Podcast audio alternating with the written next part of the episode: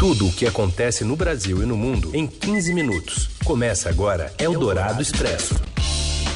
Olá, sejam todos bem-vindos a mais uma edição do Eldorado Expresso que traz as principais notícias bem no meio do seu dia.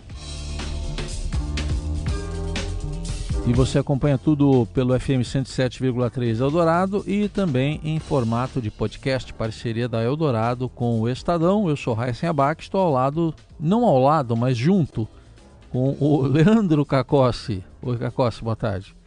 Boa tarde, Raíssen. Boa tarde, ouvintes. Estamos lado a lado virtualmente. É isso aí. E vamos então aos principais destaques da edição desta sexta, 4 de dezembro de 2020. Estadão revela com exclusividade: youtubers bolsonaristas ganham mais de 100 mil reais por mês com informações privilegiadas do Palácio do Planalto. A Pfizer vende 54 milhões de doses da futura vacina contra a Covid para países da América Latina e cobra uma resposta do Brasil. E ainda um novo surto de Covid na Coreia do Sul e o esquema de rachadinha que envolve o preferido do governo para presidir a Câmara. É o Dourado Expresso. Tudo o que acontece no Brasil e no mundo em 15 minutos. E agora você fica sabendo como youtubers bolsonaristas ganham 100 mil reais mensais, pelo menos, com informações privilegiadas do Palácio do Planalto. Reportagem exclusiva do Estadão com Breno Pires. Oi, Breno. Olá, ouvintes da Rádio Eldorado. O inquérito sigiloso dos atos antidemocráticos, aberto em abril para apurar a organização e o financiamento de manifestações contra a democracia, revela que um negócio muito lucrativo estava por trás dos protestos contra o Supremo Tribunal Federal e o Congresso. O Estadão teve acesso a 1.152 páginas dos autos da investigação, conduzida pela PF, sob supervisão do ministro Alexandre de Moraes do Supremo Tribunal. Elas mostram a ligação entre canais no YouTube investigados por promover esses atos no país e o Palácio do Planalto. A reportagem constatou um elo e a convivência harmoniosa da Secretaria de Comunicação da Presidência, SECOM, com os youtubers do chamado Gabinete do Ódio, o núcleo palaciano que adota um estilo beligerante nas redes sociais. Alguns desses canais faturam 100 mil reais por mês e até mais com acesso e informações privilegiadas do Planalto. A PF investiga se canais que faturam mais alto são laranjas do Planalto. Carlos Bolsonaro, vereador do Rio de Janeiro, filho de Jair Bolsonaro, é citado 43 vezes no inquérito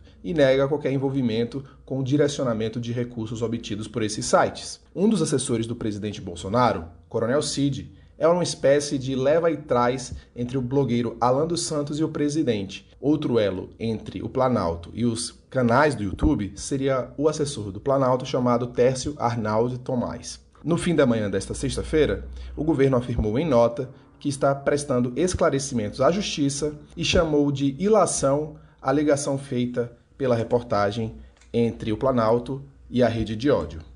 Eldorado Expresso. Farmacêutica Pfizer vende 54 milhões de doses da vacina da Covid a Chile, Peru e México e dá prazo ao Brasil. Os detalhes com Matheus Vargas. Boa tarde, Leandro e Heisen.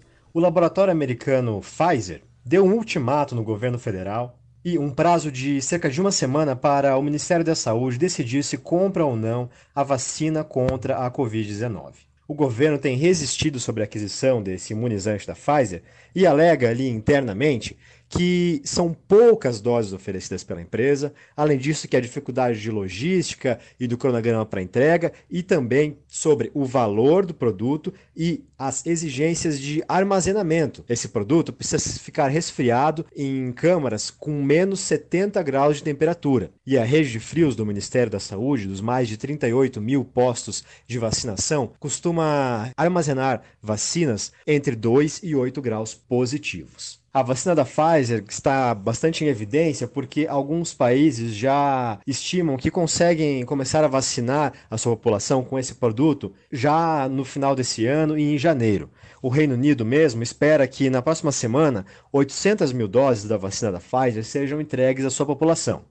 O laboratório já fechou acordos com os Estados Unidos, União Europeia e também negociou mais de 54 milhões de doses com Peru, México e Chile. O governo Jair Bolsonaro, no entanto, ainda aposta na vacina desenvolvida pela Universidade de Oxford e o laboratório AstraZeneca. Mas os pesquisadores responsáveis pelo estudo de Oxford já reconheceram erros nos testes iniciais e a necessidade de ampliar ensaios clínicos para medir a eficácia, o que deve atrasar um pouco o registro dessa vacina.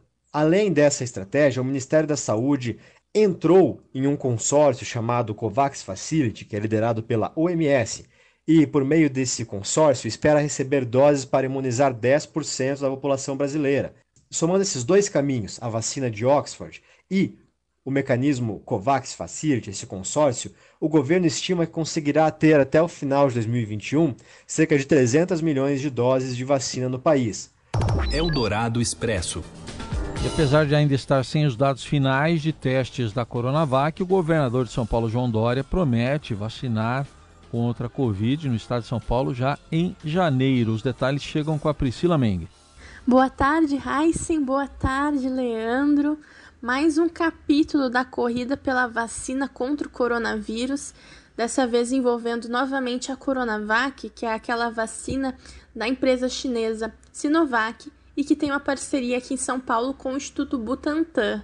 O governador Dória disse que pretende começar a fazer a imunização com essa vacina já em janeiro. Mas bem, isso ainda depende dos resultados finais do estudo, ainda não sabemos com certeza se a vacina é eficiente e segura e também depende da liberação da Anvisa, mas o governo está sendo otimista e disse que essa vacinação tem que começar logo, a exemplo do que está ocorrendo na Europa com outras vacinas. Porém, essa discussão tem outro lado também, que é o político. O governo Dória defende muito que o Ministério da Saúde deve comprar a vacina também do Butantan e que faça uma campanha nacional de imunização. O que ainda está um tanto impreciso envolve também toda uma disputa política com o presidente Bolsonaro. O que o Dória garante é que, se o governo nacional não abraçar a vacina, mas ela for liberada pela Anvisa, o estado de São Paulo vai bancar e vai fazer a vacinação. Vamos apresentar na segunda-feira o Programa Estadual de Imunização. Se o governo federal incluir São Paulo, nós seguiremos o Programa Nacional de Imunização. Mas se não o fizer, São Paulo começa a vacinar a partir de janeiro a totalidade da população de São Paulo com os recursos do governo do estado de São Paulo. Eldorado Expresso. O governo da Coreia do Sul pediu que as festas de fim de ano no país sejam canceladas depois de um novo aumento nos casos de coronavírus. A recomendação das autoridades de saúde é que se evitem grandes encontros a partir de segunda-feira, dia 7, até a primeira semana de 2021. O anúncio aconteceu depois de o país registrar o maior número de novos casos de Covid-19 desde fevereiro. Apenas no dia de ontem, a Coreia do Sul teve 629 novos infectados, segundo a Agência de Controle e Prevenção de Doenças. A cada quatro casos de coronavírus no país, Três foram registrados na capital, Seul. Eldorado Expresso.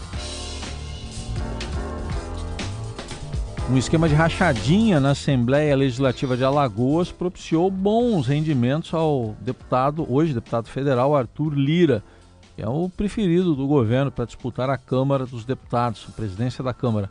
Vamos voltar a Brasília com Breno Pires. O deputado Arthur Lira, do PP de Alagoas, líder do Centrão e favorito do presidente Jair Bolsonaro para assumir a Câmara dos Deputados, recebia uma renda de cerca de 500 mil reais por mês com desvios da Assembleia Legislativa de Alagoas, segundo a Procuradoria-Geral da República. Essa informação consta na denúncia sigilosa obtida pelo Estadão com exclusividade, que mostrou que Lira foi um líder na rachadinha em Alagoas. Como revelou ontem o Estadão, Arthur Lira teve uma movimentação de 9 milhões e meio de reais durante esse período. E a Procuradoria-Geral da República em 2018, quando a PGR ainda era chefiada por Raquel Dodge, apresentou essa denúncia em abril daquele ano, mas o caso hoje tramita na Justiça Estadual de Alagoas, devido a uma regra do Supremo Tribunal Federal que modificou o entendimento sobre o foro privilegiado. Nesse inquérito revelado pelo Estadão, há informações de que Lira se beneficiou de diversas formas. Lira, na época, era o gestor financeiro da casa. Hoje, Lira é o líder do Centrão, aliado de primeira hora do presidente Jair Bolsonaro no Congresso e está concorrendo à presidência da Câmara dos Deputados. A repercussão da reportagem do Estadão foi grande no dia de ontem, quando foi revelado o inquérito sigiloso.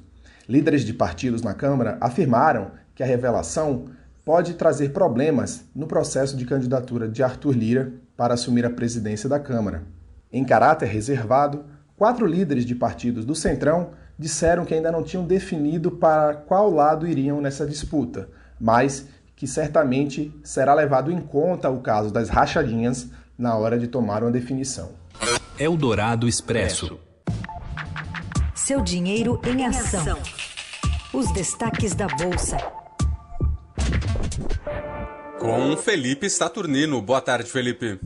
Boa tarde, Leandro. Tudo bem? Boa tarde, Raíssen. Oi, boa tarde. Hoje é uma sexta-feira positiva para o mercado?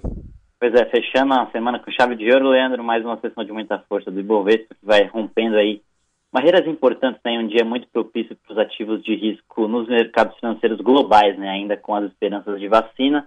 Agora o Ibovespa vai subindo, disparando 1,3%, cotado aos 113.700 pontos, no maior nível desde 21 de fevereiro, ou seja, o Ibovespa vai renovando as suas máximas né, neste período de pandemia de coronavírus, e com isso vai reduzindo as suas perdas acumuladas em 2020 para menos de 2%.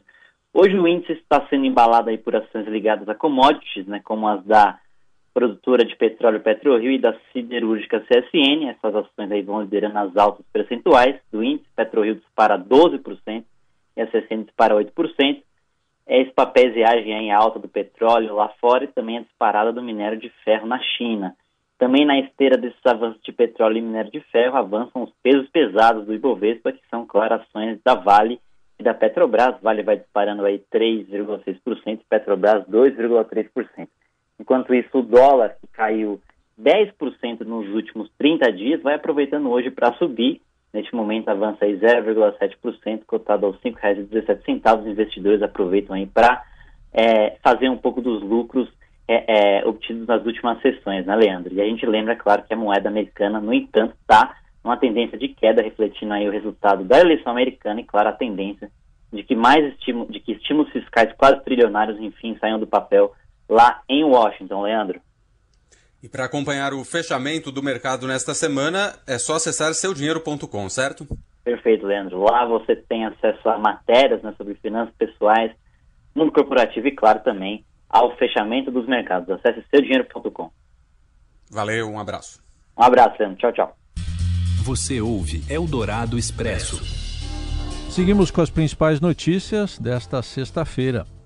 A CBF antecipa o clássico entre Santos e Palmeiras de domingo para amanhã, sábado. Fala, Robson Morelli.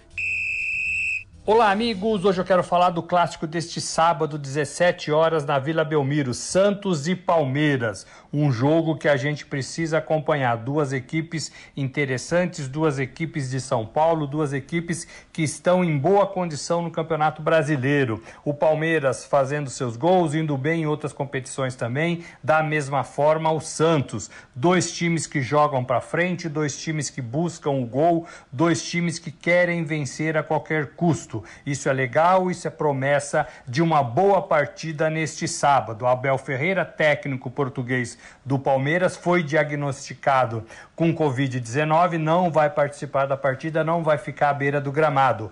Cuca, que já passou por isso, está recuperado, felizmente, vai poder dirigir o seu Santos na vila mais famosa do, do mundo. Jogo bom, jogo interessante, jogo de times iguais no Campeonato Brasileiro. É isso, gente. Falei, um abraço a todos, valeu. Eldorado Expresso. E foi anunciada ontem a lista dos 50 melhores restaurantes da América Latina este ano. A Casa do Porco dos chefes Jefferson e Janaína Rueda é o brasileiro mais posicionado na quarta colocação. A oitava edição do prêmio tem no primeiro lugar o restaurante argentino Don Julio, seguido pelos peruanos Maido e Central. Outros brasileiros que também estão neste ranking são o Otec, Dom, Laçai, Mani, Evai, Mocotó, Manu e Corrutela. A lista completa e todos os detalhes você encontra no site do Paladar no Estadão. Deu fome, Heisen? É, um pouco, mas eu já tinha ido num outro aqui, Bandejão. Vamos embora então. Terminando aqui o Dourado Expresso desta sexta. Um ótimo fim de semana. Até segunda. Bom fim de semana, um abraço a todos, até mais. Você ouviu Eldorado Expresso tudo o que acontece no Brasil e no mundo em 15 minutos.